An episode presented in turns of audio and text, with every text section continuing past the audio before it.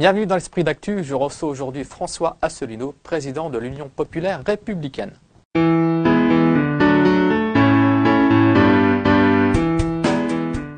Bienvenue François Asselineau. Merci de me recevoir. Alors vous êtes président de l'Union populaire républicaine, donc un parti dont vous dites qu'il rassemble des Français de gauche et de droite, et vous revendiquez plus de 13 000 euh, adhérents. Est-ce qu'il y a une dynamique autour de vous actuellement Alors d'abord, on ne revendique pas, c'est la réalité. Nous, on ne ment pas. Donc on a d'ailleurs, j'ai demandé que l'État crée une espèce d'autorité indépendante qui aille regarder ce qui se passe dans tous les partis politiques et qui donne le nombre d'adhérents. Nous, on est en effet sur une très forte dynamique. On a dépassé les 13 250 adhérents et depuis quelques semaines, ça s'emballe. Le rythme, le rythme s'accélère. Depuis le 1er novembre jusqu'au donc 10, 18, 18 novembre, en 18 jours, on a déjà euh, eu 671 nouveaux adhérents. Ça pulvérise le record antérieur qui remontait à 2014 au moment des élections européennes où on avait fait 600 adhésions en un mois. Là, je pense qu'on va terminer le mois de novembre peut-être à 800, 900, 900 adhésions. C'est vraiment beaucoup. Avec 13 250 et quelques adhérents aujourd'hui, on a plus d'adhérents que le parti de gauche, on a quatre fois plus d'adhérents que ELV les Verts, on a euh, beaucoup beaucoup plus d'adhérents que le nouveau parti anticapitaliste ou que DLF. Euh, voilà, donc on est vraiment maintenant un parti euh, non seulement, je pense, je crois qu'on est à peu près le cinquième parti de France par le nombre d'adhérents, mais en plus on est sur une dynamique extrêmement rapidement croissante. Alors vous affirmez que votre parti n'est pas un parti de politiciens caméléons et vous proposez deux mesures fortes, celle de sortir de l'Union européenne et de l'euro. Alors, euh, il y en a une troisième que vous n'avez pas mentionnée, qui est extrêmement importante aussi, c'est de sortir de l'OTAN. On y reviendra tout à l'heure. Oui, mais ce sont les trois mesures essentielles pour libérer la France de l'oligarchie financière, industrielle, euro-atlantiste, qui, par l'intermédiaire de Washington, a mis la main sur la liberté et l'indépendance. Vous parlez même d'une dictature. Oui, on est en dictature d'ailleurs, la meilleure preuve.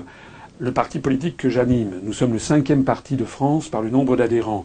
Nous avons fait près de 1% des suffrages aux élections régionales, on avait presque 200 000 électeurs. C'est pas rien, 200 000 électeurs. Ce sont des gens qui payent notamment les impôts, donc qui payent la redevance audiovisuelle. Eh bien, nous sommes totalement censurés et blacklistés de tous les grands médias nationaux. C'est un véritable scandale. Pourquoi? Parce que vous prenez la, vous prenez la sortie de l'Union européenne. Oui, parce que je dis ce qu'aucun autre responsable politique ne dit. Et vous savez, vous m'avez invité déjà depuis plusieurs années, je dis toujours la même chose. Euh, vous parliez de politiciens caméléons. Euh, effectivement, moi, je ne suis pas un caméléon. Et vous savez comment il faut se débarrasser des caméléons? Il faut mettre un caméléon sur un tissu écossais. Parce que là, d'un seul coup, on voit ressortir toutes ces contradictions et le pauvre caméléon, il a une crise cardiaque. Eh bien, les autres responsables politiques, ils passent leur temps à changer de discours et de programme constamment selon les, selon les auditoires qu'ils ont. Ouais, Monsieur Sarkozy change de programme quasiment toutes les heures ou tous les jours. D'ailleurs, la primaire de la droite, c'est à peu près ça. Euh, au Front National, il y a autant de programmes que de responsables. Vous avez Monsieur Philippot qui dit qu'il faut sortir de l'Union européenne. Vous avez Madame Marion Maréchal Le Pen qui dit qu'il faut rester dans l'euro. Vous avez Monsieur Gendre, Louis Alliot qui dit qu'il faut rester dans l'UE. Tout le monde est d'accord pour le fait de rester dans l'OTAN, donc on n'y comprend plus rien en définitive. Nous, nous avons un parti politique qui dit toujours la même chose depuis le début. On va bientôt, d'ailleurs, le 25 mars prochain, fêter le dixième anniversaire de ce parti politique. Et là, la, ligne directrice, c'est que je ne mens pas et je dis toujours la vérité. Alors, comment, à quoi on reconnaît la vérité? Ben, La vérité, on la reconnaît au fait que progressivement, les événements nous donnent raison. Il y a encore quelques années, quand je disais qu'on pouvait sortir de l'Union européenne, les gens disaient bon, il est un peu, euh, c'est pas possible, c'est impossible. Qu'est-ce qui s'est passé? Le Brexit a levé cet obstacle. Désormais, le monde entier et les Français ont découvert que j'avais raison. Oui, on peut sortir de l'Union européenne. Alors maintenant, on peut en débattre. Mais avant, les gens pensaient que ce n'était pas possible. Deuxièmement, la propagande disait que si jamais on, voulait, on sortait de l'Union européenne, ce serait l'apocalypse. Qu'est-ce qui se passe au Royaume-Uni? Ils ont voté le 23 juin dernier la sortie de l'Union européenne, le Brexit. On s'aperçoit que mois après mois, les grands organismes économiques internationaux, notamment le Fonds monétaire international qui pourtant avait prédit l'apocalypse, sont obligés de revoir à la hausse les taux de croissance du Royaume-Uni. C'est le seul pays développé dont on revoit à la hausse les taux de croissance. Et puis vous avez vu, il y a des investisseurs internationaux comme Renault, comme Google, qui ont décidé d'investir au Royaume-Uni. Donc un investissement, c'est sur plusieurs années. Donc le deuxième obstacle qu'on nous disait, c'est-à-dire vous êtes fous, si on sortait de l'Union européenne, ce serait la catastrophe, les Français voient que ça n'est pas vrai. Et puis il y avait un troisième obstacle aussi que l'on m'opposait. On me disait de toute façon vous êtes trop petit, vous ne passerez jamais dans les grands médias, ce qui est vrai, ça c'est exact, je ne passe jamais dans les grands médias. On me disait vous n'y arriverez pas. Et puis qu'est-ce qui vient de se produire? Les élections présidentielles américaines avec la victoire de Donald Trump. On y reviendra tout à l'heure. Alors, Donc ça veut dire que sur ces trois éléments, les Français découvrent, comme beaucoup de peuples, que, en fait, au bout du compte, c'est une des grandes leçons de l'histoire, c'est le peuple qui a le pouvoir. Il faut donc absolument arrêter avec cette espèce de fatalisme, cette fatalité qu'on a mis dans la tête des Français, en leur disant de toute façon on n'y arrivera pas, il ne faut pas que j'aille voter, je vais voter blanc, tous pareil. Non. Là, je m'adresse à, tous les, à tous les auditeurs, en particulier de votre télévision, qui sont des gens qui réfléchissent parce qu'ils sont souvent entre deux cultures. Ils ont un regard qui leur permet de bien comprendre les affaires du monde. Je leur dis, inscrivez-vous sur les listes électorales. Parce que l'année prochaine, si tout va bien, l'année prochaine, si je peux être candidat à la présidentielle, vous aurez un vrai choix. Ça ne sera pas le choix entre Sarkozy, Juppé, Hollande, Valls, tout ça, c'est la même chose.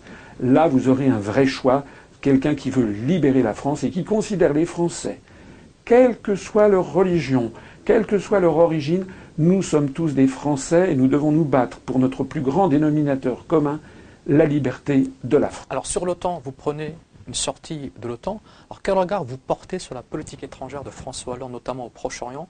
Pour vous, cette politique est totalement alignée sur celle des États-Unis? Ben oui, enfin, c'est évident. Enfin, je veux dire, le pauvre Charles de Gaulle doit se retourner dans sa tombe. Il n'arrête pas de tourner d'ailleurs, parce que euh, c'est une honte la façon dont la France a sabordé les, les comment dirais-je, les atouts essentiels qu'elle a. La France, et si je suis élu président de la République, elle doit renouer avec une politique d'indépendance nationale et défendre ses intérêts nationaux et sa propre géopolitique. La première chose que je ferai, je reprendrai contact avec la Russie, parce que nous devons avoir des très bons liens avec la Russie, comme l'avait fait Charles de Gaulle. Et puis je reprendrai une grande politique arabe, comme disait de Gaulle, la grande politique arabe de la France. Voilà, la France ne doit surtout pas s'aligner sur l'impérialisme américain. La France doit au contraire soutenir les régimes progressistes du monde arabe. C'est un drame ce qui se passe par exemple en Syrie ou au Liban, qui sont des pays où l'influence française était notable. La France doit retrouver sa voix à part. La France ne doit plus apparaître comme le larbin de Washington. sur l'élection de Trump, vous n'aviez pas été du tout surpris par cette élection. Alors que seront les conséquences de cette élection en Europe et en France? Ben, j'avais pas été surpris, j'avais même dit que c'était tout à fait possible. Je l'avais dit dans des entretiens d'actualité qui ont été très largement visionnés. Pourquoi? Ben Parce que Trump, quand il allait sur le terrain, moi j'ai des amis aux États-Unis qui me disaient, il faisait un tabac dans ses réunions publiques. Il y avait des milliers de gens qui y allaient. Il faisait aussi un tabac sur les réseaux sociaux. Comme moi d'ailleurs. Hein. Quand je fais des réunions publiques, maintenant les salles sont archi combles et sur les réseaux sociaux. Sauf que tous les médias étaient contre Trump. Voilà. Je ne suis pas là pour dire que Trump est un type formidable il a dit des choses qui n'ont aucun rapport avec ce que nous, nous pensons. Il a tenu des propos misogynes, racistes, islamophobes, etc. Mais il n'a pas tenu que ça il a aussi dit des choses tout à fait intéressantes. Par exemple, quand il a dit que c'était Obama et Clinton qui étaient derrière Daesh. Par exemple, quand il a dit qu'il fallait reprendre contact avec euh, la Russie. Par exemple, quand il a dit que l'OTAN était une organisation obsolète. Par exemple, lorsqu'il a soutenu le Brexit. Euh, par exemple, lorsqu'il est contre le TAFTA. Donc tout ça, ce sont des éléments que nous, on trouve très bien. Alors le reste, on le lui laisse, mais il y a des choses qui sont importantes. Mais le plus fondamental, c'est qu'il a été élu contre la haute finance. Plus de 80% des dons des milliardaires américains sont allés à Madame Clinton, qui est une femme par ailleurs ultra corrompue. On n'en a pas beaucoup parlé en France, mais il faut aller voir les fameux emails de Wikileaks.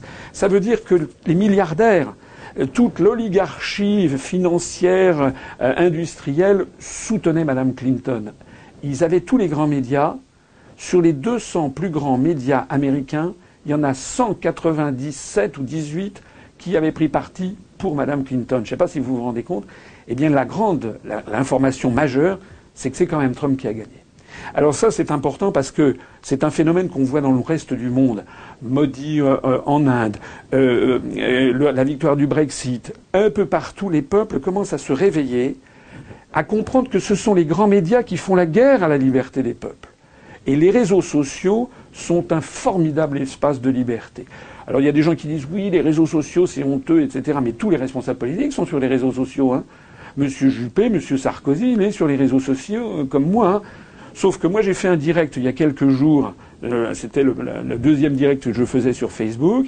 J'ai eu 1700 personnes à tout instant qui me regardaient, alors que Juppé, la veille, il avait fait 1200 et Sarkozy, il avait fait 800. C'est-à-dire que grâce aux réseaux sociaux, le peuple reprend le pouvoir et il va voir et il soutient le monsieur ou la dame dont il sait que lui défend les intérêts du peuple. Alors vous êtes totalement opposé au maintien de l'état d'urgence que François Hollande veut prolonger jusqu'aux élections présidentielles en 2017. Écoutez, d'abord ces attentats restent encore confus. Euh, on ne sait toujours pas, euh, bon, euh, on ne sait toujours pas finalement le fin mot de toutes ces histoires d'attentats. Premièrement. Vous ne croyez pas à la thèse officielle? Écoutez, moi je trouve qu'il y a un certain nombre de, de zones d'ombre qui mériteraient d'être clarifiées et qui ne l'ont pas encore été. Premièrement. Deuxièmement, on nous a imposé un état d'urgence. Ça peut à la limite se comprendre, mais maintenant ça fait plus d'un an. Je crois que c'est euh, sans précédent dans l'histoire de la République.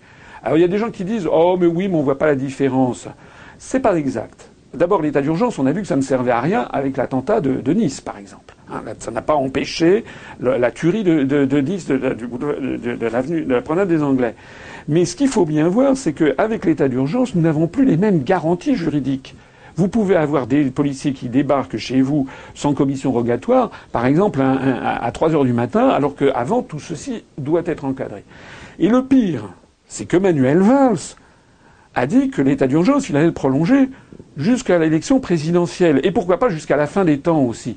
Donc nous, nous disons qu'il faut absolument mettre fin à l'état d'urgence, restaurer les libertés publiques. J'ajoute que vous avez vu, c'est passé presque, presque inaperçu dans les, dans les, dans les informations, qu'il y a eu là également la mise en place d'un fichier généralisé des Français. Il y a 60 millions de Français qui maintenant vont être fichés dans un fichier centralisé. Tout ceci, c'est inquiétant. Nous, nous nous battons pas seulement pour la démocratie, mais également pour la liberté des citoyens. Alors, dernière question. Vous êtes candidat à l'élection présidentielle. Est-ce que vous pensez que vous aurez ces fameuses 500 signatures? Alors d'abord, c'est très difficile de les obtenir. Il y a énormément de maires, à 60% de maires qui refusent de parrainer quelques candidats que ce soit. Et donc, je pense, je m'adresse ici à vos auditeurs, ils vont avoir certainement des surprises parce qu'ils vont découvrir qu'en fait, on a très forte chance de retrouver euh, les, mêmes, candidats ou à peu près les mêmes euh, qu'en euh, en 2012. Si tout va bien, je pèse mes mots, je peux dire, et je le dis avec honnêteté, parce que je dis toujours la vérité, nous en avons beaucoup, ce sont des promesses, on en cherche encore, on n'a pas les 500, mais si tout va bien, si on continue au rythme actuel, je pense que je vais les avoir. Et si je les ai, à ce moment-là, je serai candidat, je serai peut-être, et même assez probablement, la seule nouvelle tête en 2017. C'est vraiment le moment de se mobiliser parce que là, je peux vous dire qu'on va cartonner. Merci à vous, François Solino. Donc à très bientôt pour un autre numéro de l'Esprit d'Actu.